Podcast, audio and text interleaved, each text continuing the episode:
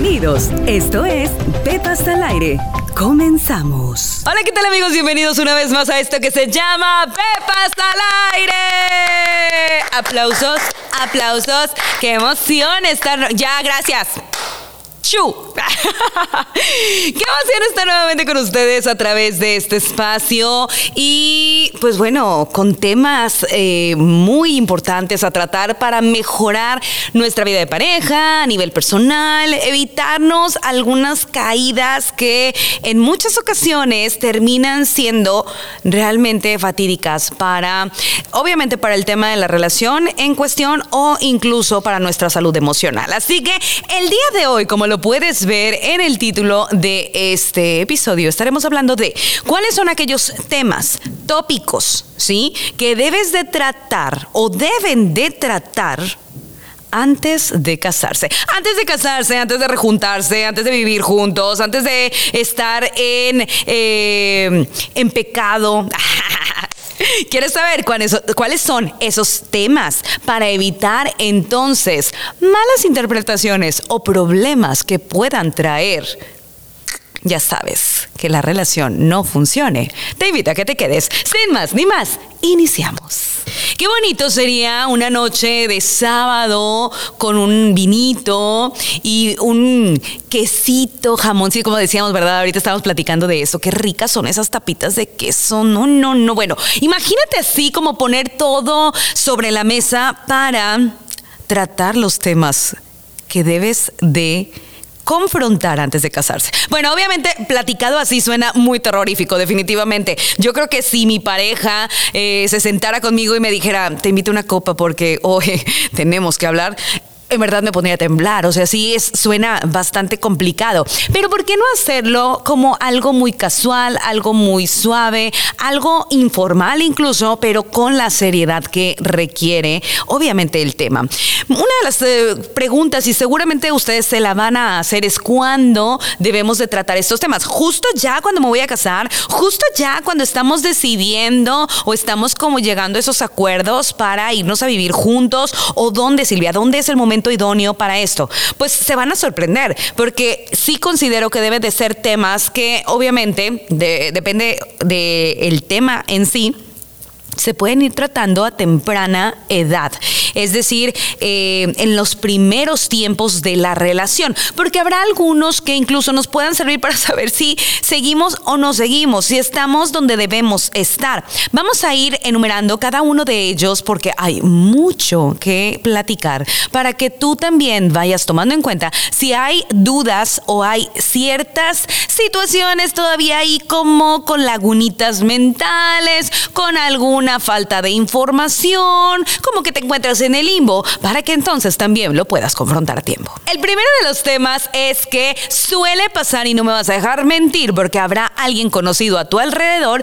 que piensa que casarse o piensa que cuando vivan juntos va a llevar al otro a cambiar. Entonces, si hay temas, si hay puntos que tú consideras que necesita modificar tu pareja, es momento de hablarlos antes de mudarte, antes de tomar esa acción. Imagínate que tu pensamiento sea así como que, no, güey, ya cuando se case, o sea, cuando nos casemos, todo va a ser diferente. Error, amiga, definitivamente por ahí no va.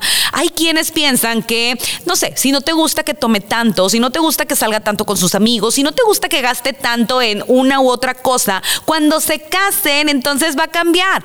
No Lamento decepcionarte. No es así. No si no lo platicas, no si no lo externas. Y me atrevo también a decir que sería bastante bañado de tu parte que una vez que ya estén casados o estén juntos, tú le digas, y te acuerdas que siempre gastabas en los videojuegos. Ay, papá, pues ya no vas a poder, porque fíjate que no me gusta o fíjate que no creo que sea adecuado o lo que sea, con lo que tú lo quieras justificar, se me hace que sí está como fuera de lugar, fuera de tiempo, porque llevas una relación previa donde has visto esa conducta y nunca pusiste ningún pero. Nunca fue una situación que se tratara sobre la mesa. Así que empieza a evaluar dentro de tu relación hasta dónde llevas la relación. ¿Cuáles son aquellos detalles que considerarías pudieran ser modificables? Ojo, modificables. Tampoco podemos hacer un príncipe azul, tampoco podemos hacer una princesa de Disney. Tenemos que estar súper conscientes que tiene una personalidad, que hay ciertos rasgos que lo definen o la definen y difícilmente vamos a pues hacer un molde como nosotros queremos, simplemente como áreas de oportunidad a mejorar, áreas que nos puedan facilitar la relación, que puedan hacernos crecer mejor, que incluso pudieran hacernos sentir más cómodos juntos, funcionar como equipo y con esto que las cosas sigan fluyendo tema macabro, pero tema necesario. Y más ahora que eh, está súper, vamos, eh, fuerte el tener que reconocer que el billuyo, el dinero, el tema laboral, el tema profesional toma una importancia radical en el éxito o no de una relación. Bien dicen las abuelas, cuando el amor, cuando el dinero ay, siempre soy como el chapulín colorado. Pero usted me entiende, cuando no hay dinero, el amor se va por la ventana o por la puerta, por donde quepa. El caso es que sucede que empieza a haber problemas cuando las relaciones se ven comprometidas por situaciones económicas o financieras, tristemente puede llevar incluso a la misma ruptura, porque la tensión, porque el estrés, porque eh, te comen los problemas financieros y desafortunadamente va haciéndose cada vez más intolerante el que estés ahí con la pareja como, ¡ah! Si nada pasara. Entonces, y sobre todo porque es como que se recae hacia una sola persona o se recarga hacia una sola persona. Entonces, aquí es algo que se tiene que hablar, se tiene que confrontar. ¿Cuáles son los puntos en específico que yo te recomendaría? Chécate y va a sonar un poco extraño que lo diga abiertamente, pero chécate cuánto ganan. O sea, tienen que saber cuánto ganan, si no por lo menos una prox. Pero es que nunca va a ser lo mismo que hablemos de, bueno, pues yo voy a poner mil pesos y tú pones mil pesos. Pues sí, güey, pero el vato gana 60% más que tú o ella gana 50% más que tú y ahí tú sí vas a decir así como que mis mil pesos, güey, es el 50% de mi sueldo y a lo mejor tus mil pesos es el 10. Entonces, como que baja el cero y no contiene. Tenemos que hablar de eh, salarios, tenemos que hablar aparte de quiénes y cómo vamos a trabajar. ¿Va a trabajar ella? ¿No va a trabajar? ¿Cuánto tiempo le dedican al trabajo? Que este también es un punto muy importante. Las profesiones probablemente sean diferentes. Los tiempos de inversión en el trabajo sean diferentes. Ver cómo concilian para poder verse, para poder este, coincidir, para que se puede equilibrar también en el esparcimiento.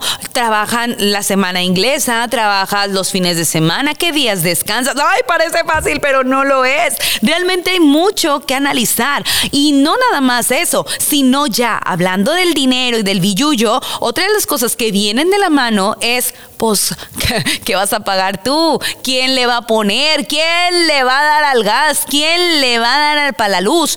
Todos esos detalles, aunque suenen como, ay, ahí iremos viendo, se van a ir dando las cosas, ni se van a ir viendo, ni se van a ir dando.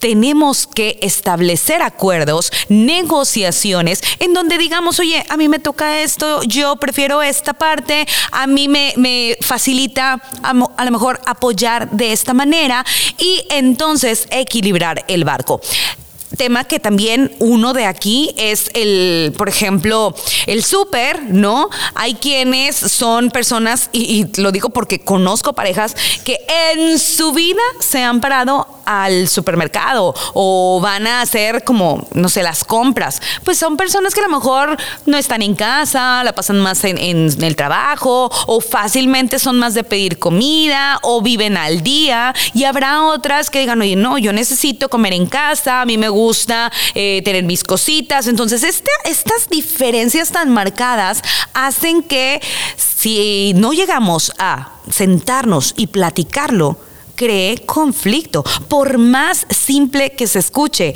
hay conflicto, no hay intereses de acuerdo y puede incluso en la cartera empezar a doler. Y cuando duele en la cartera, hoy se viene para acá. Hay un tema muy importante que me gustaría tratarlo en otra ocasión, así como desmenuzarlo por completo, que es el de la química sexual. Esa compatibilidad sexual que sí creo deba existir en las parejas y si no existe del todo, pues trabajar en crecerla, alimentarla, desarrollarla.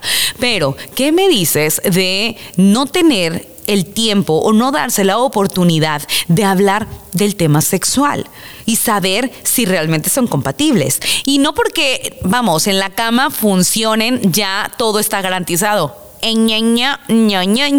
Hay mucho más que hablar. En el tema sexual tenemos que tratar eh, tan fácil temas de anticonceptivos, por ejemplo, temas de responsabilidad sexual, asertividad sexual. Tenemos que tratar también cuáles son las limitaciones en cuestión de técnicas y mm, juegos sexuales que también estoy o no dispuesto o dispuesta a hacer. En fin, es un montón de información que sí creo es necesario lo trabajemos. Imagínate que ya hoy no se da tanto, pero todavía yo conozco personas que se mantienen vírgenes puros y castos hasta el matrimonio. Pero bueno, ahorita ya, ya no se da tanto. Que a decir verdad, nadie me preguntó, pero péguenme por preguntona.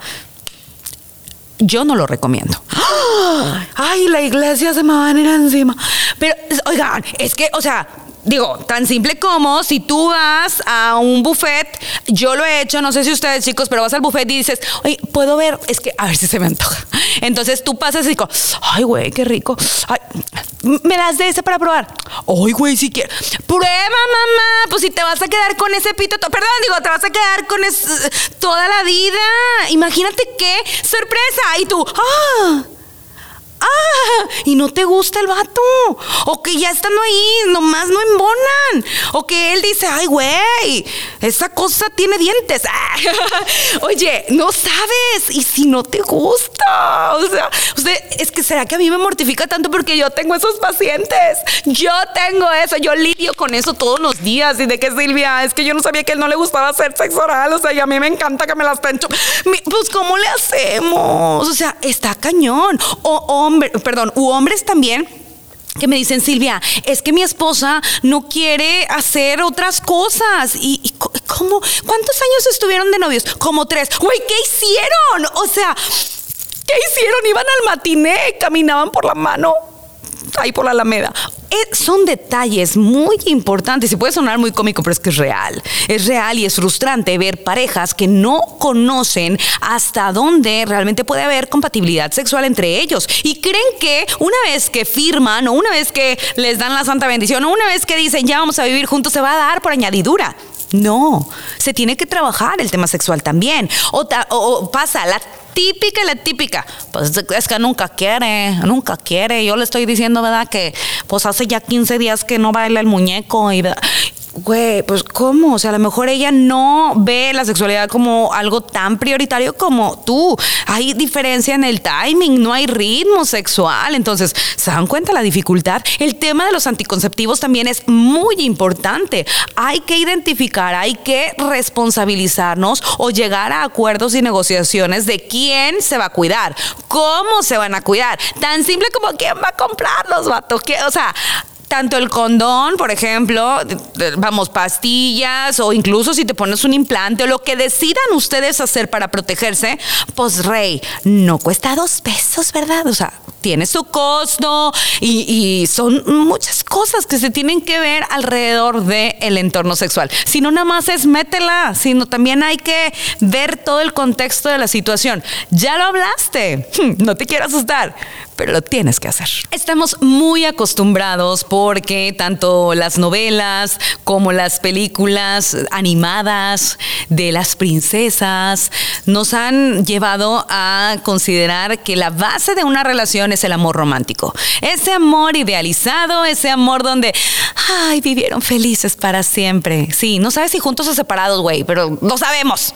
El punto es que creemos que las relaciones se van a basar en estar como muéganos, se van a basar en estarse viendo los dos y parpadeando al unísono y está muy lejos de la realidad. No quiero sonar ni aguafiestas ni quitarles las, las, ilusiones. No, no se trata de eso. Se trata de poner los pies bien en la tierra y también saber cuál es la realidad de una unión. Y la, la realidad es que son dos personas completamente independientes, autónomas, dos individuos que deciden eh, bajo un consenso empezar a compartir sus vidas para complementarse, no para completarse. Ese punto de la media naranja, ay, cómo lo odio, maldita media naranja. Además me has traído más pacientes. La media naranja no existe, ¿ok? Eso de, ay, embonamos, cocha, ay, te amo, yo también. No. ¿Qué, ¿Qué, es realmente lo que debemos de perseguir? Que sean puntos de convergencia, nada más. Que seas, ay, se va a ir muy acá, pero que seas un melón y un pepino. No te rías, Dani, es en serio. Pero que hagan un rico cóctel de frutas. ¿Para qué quieres tanta naranja junta? De eso se trata, de que tus virtudes, tus defectos, tus bondades con las mías podamos funcionar y nos complementemos, no nos complementemos Dicho esto, ¿para qué quieres una relación en donde los dos estén así como si fueran siameses? O sea, juntos, así, pegaditos. Hoy día hay mujeres sobre todo, perdón amigas, perdón, pero es que luego de repente las más empalagosas somos nosotras. Ojo, no dudo que haya hombres que también lo sean, pero en la queja mayormente son los hombres que dicen, o sea, no me deja salir, siempre quiere que esté con ella, siempre que quiere que vayamos juntos. Y eso no, vamos, no lo determina eh, o va ahí en letras chiquitas cuando firmas el convenio de matrimonio. No, lamentablemente no. Bueno, no, afortunadamente, ¿qué quieres hacer con el pelado todo el día? Es importante que cada quien tenga su espacio personal. Trabajen en su espacio personal. Hablen sobre cómo va a ser esos tiempos. Tienen vida social, tienen vida profesional, tienen vida familiar. ¿Por qué no decir, mi amor, voy a ir con mi mamá a tomarme un café? Y ándale, que te vaya bien. Pero no es, vamos a ir a tomarnos un café con mi mami. Y él así con qué. ¿Y yo para qué voy? O sea, hablar de qué es lo que hizo la vecina. Sobra. Y probablemente muchas personas puedan decir, pues ve tú, hazlo tú. O vamos a hacer una reunioncita el fin de semana. Sí, tus amigas y tú, ¿para qué me quieres ahí? Pues es que para que nos prendas el carbón. Entonces, ese tipo de detalles hacen que se digamos que se haga más pequeño o menos eh, cómodo el espacio personal, que es vital, es necesario. Si tú quieres hacer ejercicio, lo puedes hacer tú solo o sola. Si tú quieres aprender algo nuevo, no sé, un idioma, o quieres aprender algo de arte, o simplemente quisieras leer un libro o disfrutar de un espacio para ti, no necesariamente lo tienes que compartir siempre con la pareja. Tan simple como también, oye, pues si quieres ir al cine tú solo o quieres tomarte un café, eh, simple, así, para disfrutar de un momento, se vale. ¿Lo has hablado con tu pareja? ¿Qué pensaría ella o él si tú le dices, a ver, una vez que nos casemos, yo también quiero tener mi tiempo, yo también quiero tener mi espacio? Y si al pensarlo y reflexionar sobre esto que te estoy diciendo específicamente te da ñañaras, ya valiste, campeón, ya valiste. Háblalo ya. ¿Cómo vamos? Bien, hombre, de aquí. Miren, no quiero, o sea, no. Se trata de evitar, obviamente, que cometan un error. Se trata de que vayan bien seguros, reforzados, firmes. De eso se trata este tema. No este, yo les digo muchas veces a mis pacientes, ustedes creen que si yo quisiera andar rompiendo parejitas, no tendría un buffet de abogados para divorciarlos de una vez. Oye, ahí está mi negocio completo. No es la idea, no es la idea, relajémonos un poco. Se trata de que veamos realmente si hay todo para dar el paso, porque para dar un paso así debemos estar bien seguros y bien, bien, este, vamos, de acuerdo y con esos... Eh, esas negociaciones así, claras y contundentes. Otro tema también muy importante, porque en verdad lo es, porque ya no nada más los vincula a ustedes dos, sino también a próximas personillas que puedan estar por ahí con moquillos y cagadillos, caminando y corriendo en pañales hasta la rodilla que lleven su sangre. Así que el tema de los hijos es súper importante. Si bien ya hablamos de los anticonceptivos, ¿qué pasa cuando de plano no te pegó? Pues necesitamos obviamente tratar el tema de los hijos. Los hijos es algo que hoy día eh, creo que da la pauta tanto para determinar si van a estar o van a formar parte de nuestra historia de vida juntos o de plano no los estamos viendo como una opción. ¿Y por qué lo manejo de esta manera? Porque en verdad admiro mucho a aquellas parejas que ya muy conscientemente dicen, nosotros no queremos tener hijos. Está perfecto, me encanta, pero háblenlo. ¿Los dos? ¿Estás seguro? ¿Tú también? ¿Tu pareja? es muy importante que primero que nada determinen eso. Ella, él quiere tener hijos, si no lo han hablado, si asumes que sí, ojo, porque puede ser que haya por ahí otra predisposición. Si el caso es tenerlos, algo muy importante sobre el tema de los hijos es, ¿qué pasa si alguien batalla para tenerlos? Han hablado de la infertilidad. Gracias, ando muy... Vendan y dilo, por favor. Infertilidad. Y volteé a verlas y como las maestras cuando le dicen a los niños. Muy amable, muchas gracias, sí. Se me trabó la lengua, no me pregunten por qué, pero la traigo dormida. Ah, no, no es cierto. Infertilidad. Han hablado de posible adopción, también es un tema importante porque si el deseo es de ser padres, ¿bajo qué condiciones? Tienen que ser de mi sangre, simplemente quiero vivir, eh, vamos, eh, la paternidad en sí, la experiencia, ¿de qué se trata? ¿Cuál es el punto o qué es lo que sostiene tu deseo? Y una vez que se logre dar ese embarazo o que tengas tus hijos, algo que no podemos obviar es el tema de la educación. ¿Qué educación pretenden dar? Y ahí es donde nos deschongamos todos, en serio. Yo que tengo hijos es como que de repente volteo con mi esposa y ¿qué?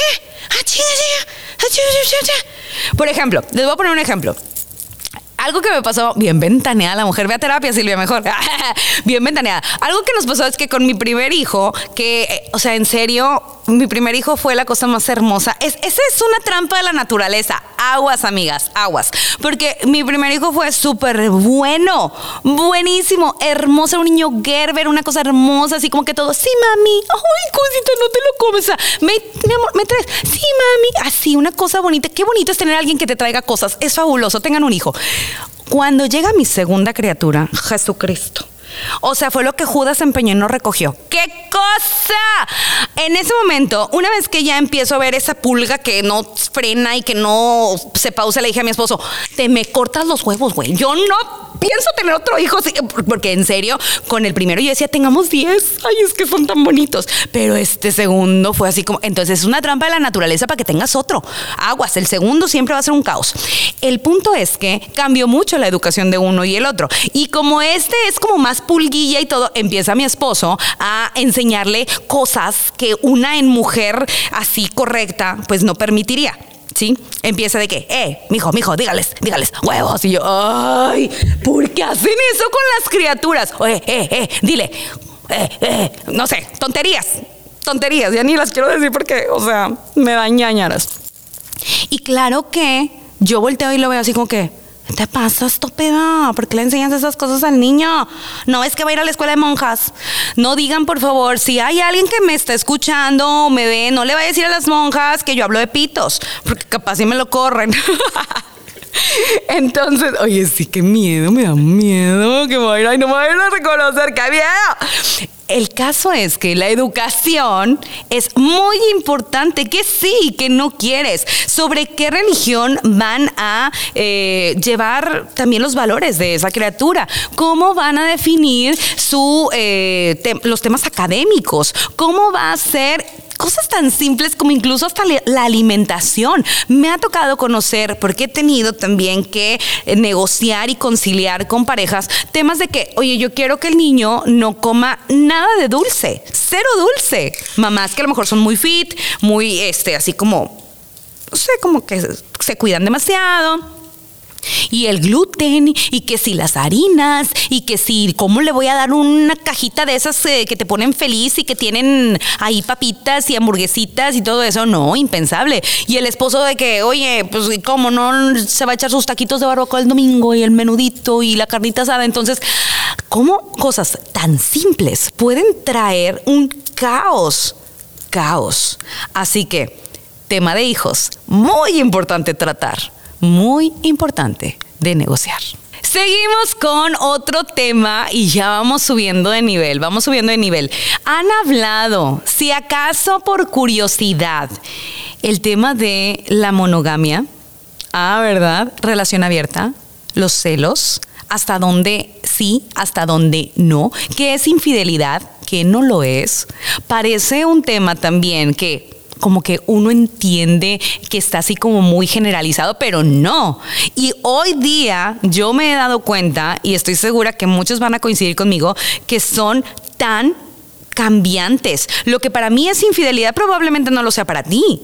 Y esto es importante definirlo. Me preguntan mucho, y quiero que ustedes también se lo cuestionen, si una mujer le escribe a tu pareja, y le dice, oye, me encantas, me gusta mucho seguirte, eh, ojalá que algún día nos podamos ver y platicar. Y él simplemente le pone un emoji sonriendo. ¿Qué es, amiga? ¿Qué es? Dímelo. Oye, dos o tres se infartan. Es que, ¿por qué me engañaste, estúpido? ¿Por qué le diste una sonrisa?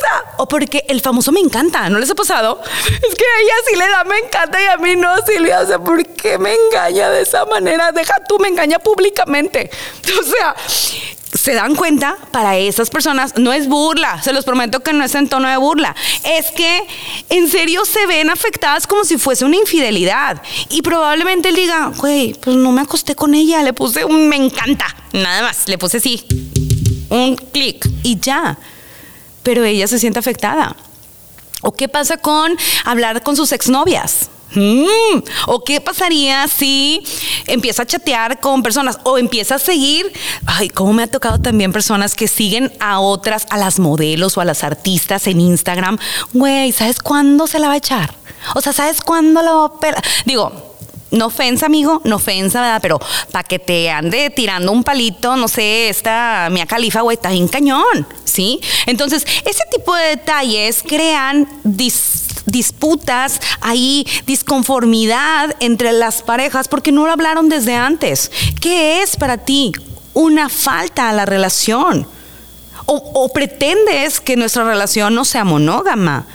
¿Estás pensando en que más adelante podamos tener algún otro tipo de interacción? Hoy en día, y lo hemos hablado muchas veces aquí, ya hay también apertura a los tríos, el cuckolding, las eh, fiestas de swingers.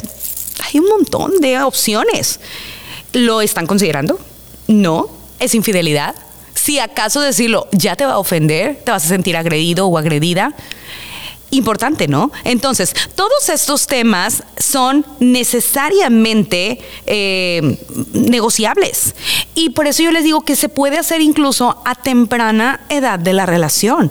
Porque si tú encuentras que tu pareja dice, bien, no, espérame, o sea, yo sí quiero que más adelante tengamos un intercambio de parejas, porque no, de hecho, pues la comadre está, está buena, güey, de una vez, o sea, veme diciendo cuáles son tus expectativas, para yo saber también a qué le estoy tirando si tú consideras que eres una persona que no puede jugar a una relación abierta o por el contrario, dices yo no puedo estar en una relación monógama, pues se tiene que hablar. Así que estrictamente siéntate y confróntalo. Ay, no, siento que va a ser mucho problema este episodio. Perdóname, Dios, por todas las parejas que se van a romper. No, no es cierto. Oigan, es que este tema, este, sí, este tema que también se, se tiene que tratar, que lo veo necesario, puede dar mucho como a, no sé, como, ja, de risa y hasta burlarnos un poco, pero es que es bien importante. ¿Qué pasa con las familias? Dicen por ahí que cuando te casas, te casas con todos. Sí, voltea a ver a tu cuñado con ese barbón así panzón también, te estás casando y tienes que ver si le quieres entrar o no.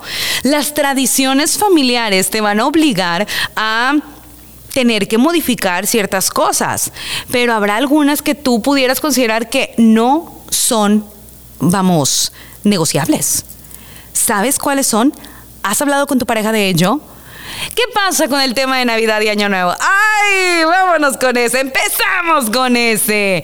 Sucede que desde novios, partiendo de ahí, ya diciembre se acaba su felicidad porque es como, ¿dónde vamos a pasar Navidad? Pues con mi familia, ¿no? Porque el año pasado fuimos con la tuya.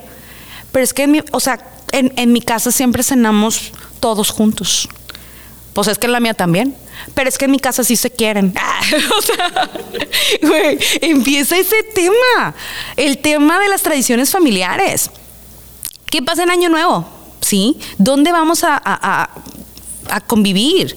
El Día de las Madres. ¿Qué te parece el Día de las Madres? Si tu mamá ni me quiere, vato, o sea sucede? ¿Qué pasa con cada una de las festividades, tradiciones que normalmente compartes con tu familia y ahora las tendrás que compartir con dos familias? Se tienen que hablar. Y eso es nada más cuando es en modo pareja. ¿Qué sucede cuando ya hay hijos? Y es como de que, pues vamos a hacerle una fiesta a la Bendy. Ok, vamos a hacerle una fiesta, pero no quiero que venga tu mamá, güey. O sea, tu mamá me odia. No. O no quiero que pase. Ya ves que ahora los animales. ¡Que pase la abuelita! ¡Ay, que pase la abuelita! Y la, mamá así con cara de. O sea, güey, va a estar en la, la foto toda la vida. Aquí la señora y así la señora con cara de abrazando al hijo. Te la quité, bitch. Ah, o sea, ese tipo de detalles traen conflictos. ¿Han hablado de ello? No voy a decir más. Ahí dejo la semillita. Siguiente tema. Un tema también muy importante es qué va a suceder, como en todas las relaciones, si hay problemas. Los problemas van a existir y de hecho hay algo que debemos estar eh, muy tranquilos. Eh, las eh, peleas, discusiones, los enojos son normales, aguas. No estamos buscando un matrimonio o una relación perfecta. No existe, simplemente no existe. Y si existiera, les puedo garantizar que es porque no abren la posibilidad a externar realmente sus necesidades o sus deseos. Pero las peleas es necesario. Tan necesarias son que sirven para crecer dentro de la misma relación. Porque si yo discuto contigo, si yo llego a un altercado contigo, pues conozco más de ti, porque yo ya sé entonces qué no quieres o qué no te gusta, etcétera. Entonces, no le tengan miedo a las discusiones, ténganle miedo a las riñas, ténganle miedo a las agresiones, a la violencia. Eso es innecesario. Discutir es completamente válido e incluso lo recomiendo. No te quedes sin dar tus puntos de vista. Pero si esto nos lleva a más, si nos supera, ¿Cómo lo piensan resolver? O no nada más en el entorno de equipo, de pareja. ¿Qué pasa si tu pareja tiene un problema? Si le sucede algo, algo a nivel emocional, cae en una depresión, se queda sin trabajo, eh, no sé, pierde, pasa por un duelo. ¿Qué van a hacer? ¿Cuáles son las alternativas? Hay quienes tristemente no saben funcionar con eh, situaciones así como caóticas. Tienen que armar un plan de acción. Hay quienes se quedan como congelados cuando sucede algo, ¿no? No sé si les ha pasado que de repente, no sé, si te cortas, está la persona que es como que, güey, rápido, un torniquete y que la chingada, o sea, sí, rápido, en. Y está el otro que está congelado y es como, ¡eh, vato, muévete! ¡Muévete! Y se quedan. Cada quien respondemos diferente ante una situación de caos. ¿Cómo piensan actuar? ¿Qué va a pasar?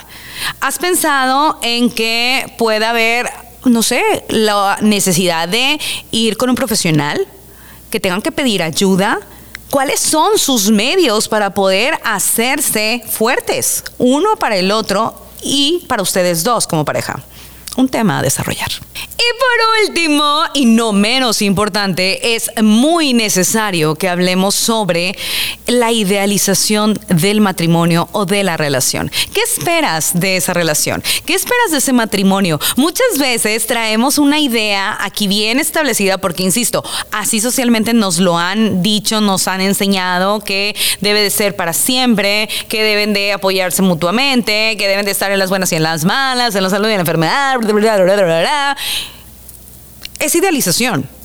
Y la idealización ante una realidad, pues realmente así como que puede causar frustración, puede causar conflicto, porque hacemos acá como un castillo en el aire y cuando ya nos damos cuenta es como, ahora sí que como el meme de expectativa realidad, es como, ¡Ah, la madre! ¡Qué pedo! O sea, que no se supone que todos los días, güey, te veías con el pelo así, planchado y traías la pestaña y nada. Resulta que usaba extensiones y el pelo lo tenía rizado y tú no sabías. ¿O qué pasa si te das cuenta que el vato, pues en la noche le caen mal los frijoles y él todavía bien gracioso te tapa con la sábana y dice, si me quieres, te los aguantas? Ese es el matrimonio. Maldito. Ese es el matrimonio.